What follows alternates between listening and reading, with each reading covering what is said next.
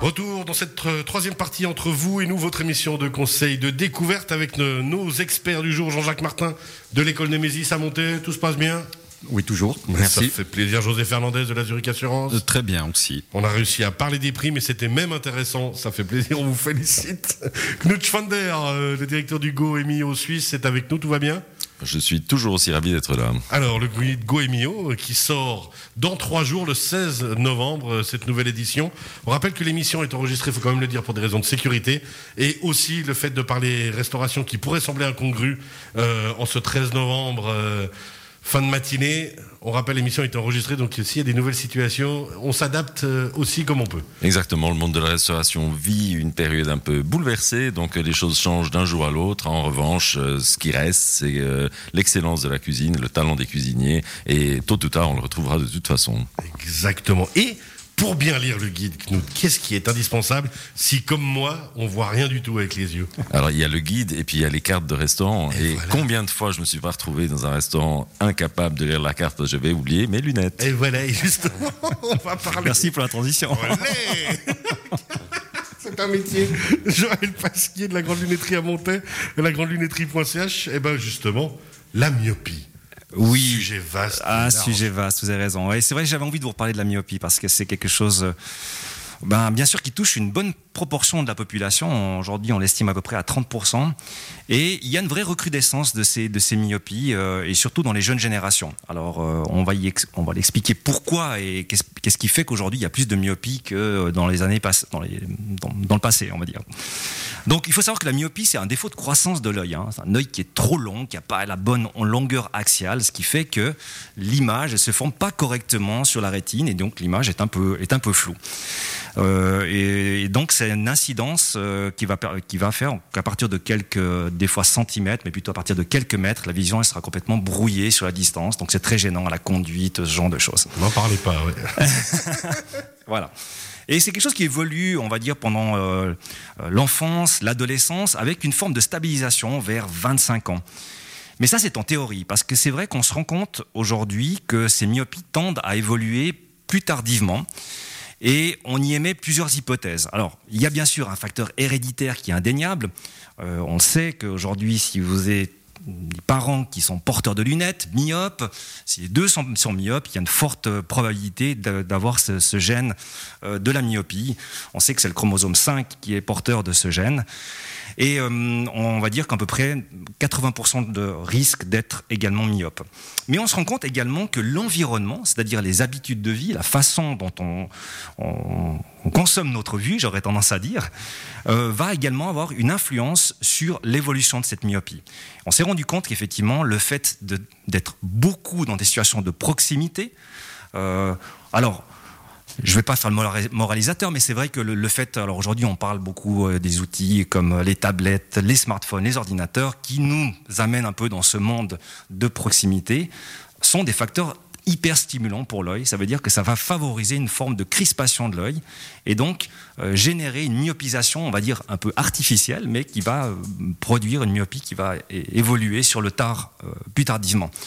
Et il y a un deuxième élément qui a été mis en avant dans les études euh, qui ont été faites par des, études scientifiques, c'est qu'également le manque de lumière naturelle aurait également un impact sur cette myopisation. On sait que le fait d'être à la lumière naturelle, ça fait sécréter une hormone, la dopamine, et la dopamine a un effet, c'est qu'elle va stabiliser la croissance du globe oculaire.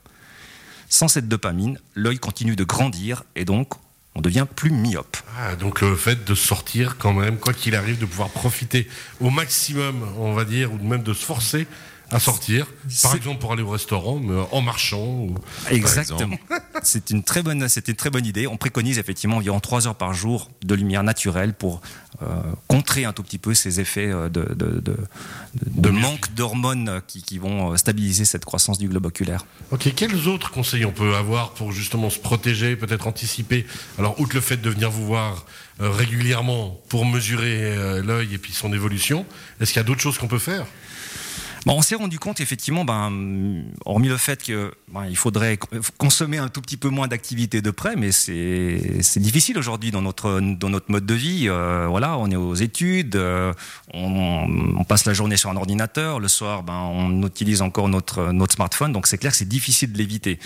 Mais bien sûr, ça serait une des, une des solutions, c'est d'être plus en vision de loin, plus relâcher la tension, la stimulation euh, de l'œil. Mais euh, on peut aussi aujourd'hui, on a des nouvelles approches en termes de, techniques de correction qui sont très intéressantes, euh, qui consistent à utiliser euh, des moyens spécifiques comme des lentilles particulières qu'on appelle l'orthokératologie. L'orthokératologie est quelque chose de spécifique et qu'on utilise maintenant depuis un certain nombre d'années. Rappelez-nous, hein, justement, parce qu'on en a déjà parlé, mais rappelez-nous ce que c'est que l'orthokératologie. L'orthokératologie, ortho donc signifie euh, rendre régulier, kérato étant la cornée, donc on rend régulier la forme de la cornée, c'est-à-dire qu'on la, on la remodèle, si vous voulez bien, par une lentille très particulière, effectivement, qui a, qui a une forme, on va dire, inversée. Donc on, on va agir sur la, sur la surface de l'œil, et donc euh, on va l'aplanir légèrement, et en créant cet aplanissement, on va produire en fait une, une correction euh, par remodelage qui va permettre, lors du retrait de la lentille, de d'avoir une vision qui sera corrigée durant la journée, sans lentilles et sans lunettes. Donc c'est quelque chose effectivement d'assez euh, qui paraît révolutionnaire comme ça, mais que nous on utilise maintenant depuis de nombreuses années, hein, plus de 15 ans que j'adapte ce type de lentilles, et qui a justement cet intérêt aujourd'hui, et on, on l'apporte également dans l'utilisation pour stabiliser la myopie chez les jeunes. Donc euh, il faut le faire avec le, commun accord euh, d'un ophtalmologue. Et dans ce sens, on adapte déjà des jeunes de 11, 12 ans. Justement, quand la myopie tend à être très évolutive, très stimulée, on utilise ce procédé pour contrer l'évolution de la myopie. Alors, on ne rendra pas l'œil euh, plus myope, hein, c'est-à-dire, je veux dire, on ne va pas réduire la myopie déjà existante, mais on évitera que cette, que cette myopie reste, soit encore plus évoluée ou plus marquée dans, dans, dans l'avenir. Jean-Jacques Martin, à l'école Némésis, vous avez des jeunes dont vous vous occupez. Est-ce que cette problématique des yeux apparaît, on imagine, régulièrement ou rapidement? Vous la repérez? Quel conseil vous leur donnez? Bah, D'aller euh, voir euh, justement un spécialiste pour les lunettes, parce qu'en général, oui, en effet, on, voit de plus en plus de jeunes hein, qui ont de la peine à lire, notamment au tableau. Et puis, euh, c'est essentiel hein, lorsqu'on on, travaille encore à l'ancienne, à Némésis, c'est-à-dire qu'on a besoin d'un crayon et d'un tableau. Euh, on, sait très bien aussi que les tablettes hein, sont, sont, des problèmes pour les yeux, mais aussi les tablettes transmettent pas forcément, euh, parce qu'elles n'ont que deux dimensions, le, disons les mêmes messages que lorsque vous apprenez en trois dimensions.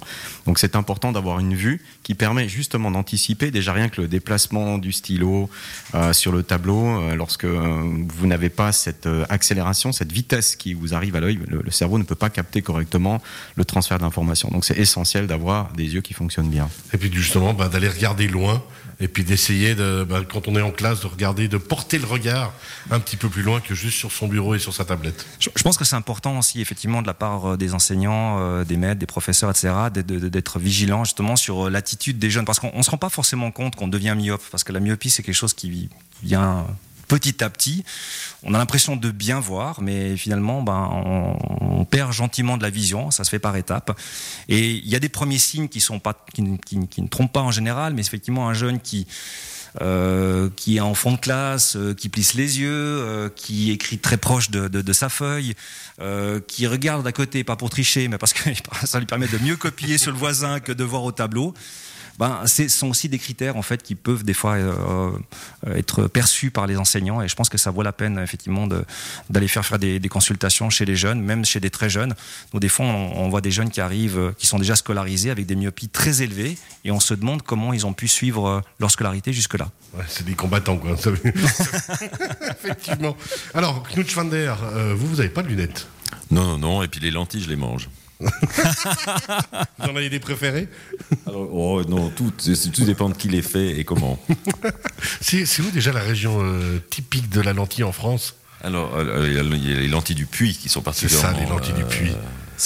Alors, on rappelle à Knut Schwander, la petite parenthèse comme ça, pour le Goemio. Vous êtes notre invité du jour, le Goemio, le, Goemio, le guide Goemio suisse qui sort le 16 novembre prochain.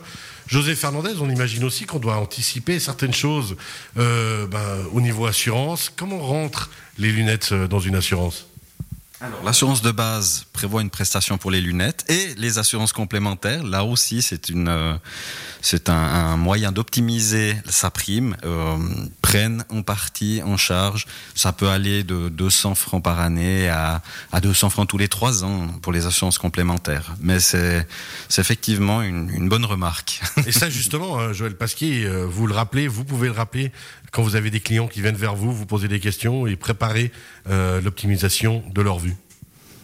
Vous parlez par rapport à la prise en charge des questions Ouais. maladies Oui, bien sûr. Alors, on, on pose souvent la question de savoir comment ils vont être pris en charge. Alors, c'est vrai que euh, ce sont les complémentaires qui prennent en charge, on est bien d'accord. Alors, Les la- ba- la base ne participe plus euh, depuis euh, jusqu'à euh, l'âge de 18 ans, oui. jusqu'à 18 ans, on est d'accord. plus pour les adultes, malheureusement. Je, vous- je vous Donc- remercie de confirmer l'information que j'avais. Oui, oui.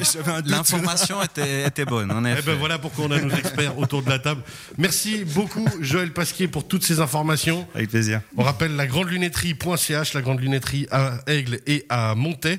José Fernandez, qu'on vient d'entendre, merci pour euh, cette euh, intervention très intéressante sur les primes d'assurance maladie. On peut vous retrouver à chaque fois à Montaix. On rappelle l'adresse Zurich Assurance à Montaix. Place de l'hôtel de ville, 11. Facile à trouver. L'école Némésis, école-némésis.ch. Jean-Jacques Martin, merci beaucoup. Merci à vous. On se réjouit de ces prochaines interventions encore sur le cerveau. Et Knut Schwander, notre invité du jour, ce guide, en moyenne, combien de temps pour le préparer? Toute une année Du Alors, moment où le premier est sorti? C'est une année, et cette année, ça a été particulièrement ardu, puisqu'il y a eu quand même deux, Bah ouais. deux- deux mois de fermeture. Euh, il a fallu un peu galoper pour rattraper le temps perdu, mais en même temps, ben, la, la restauration a une magnifique vitalité. Beaucoup de restaurateurs souffrent, mais je trouve qu'ils réagissent bien, ils sont créatifs. Ils ont lancé des, des plats à l'emporter, ils ont lancé plein, plein, euh, lancé plein de projets. Euh, donc, belle vitalité de la gastronomie helvétique, et puis un guide avec, avec plein de nouveautés, plein de surprises. Donc, je vous laisserai découvrir dans trois jours. On se réjouit, le guide Goemio suisse qui sort effectivement dans trois jours. Un dernier mot. Combien d'employés pour le guide Goemio?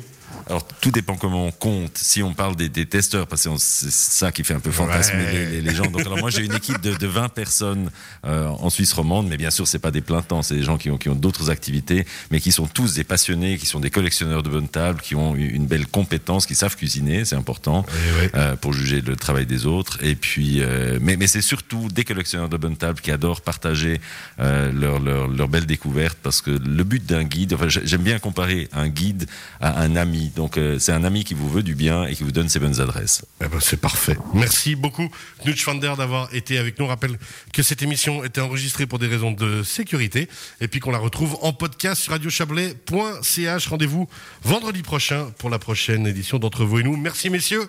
Très belle fin de semaine. Merci à vous.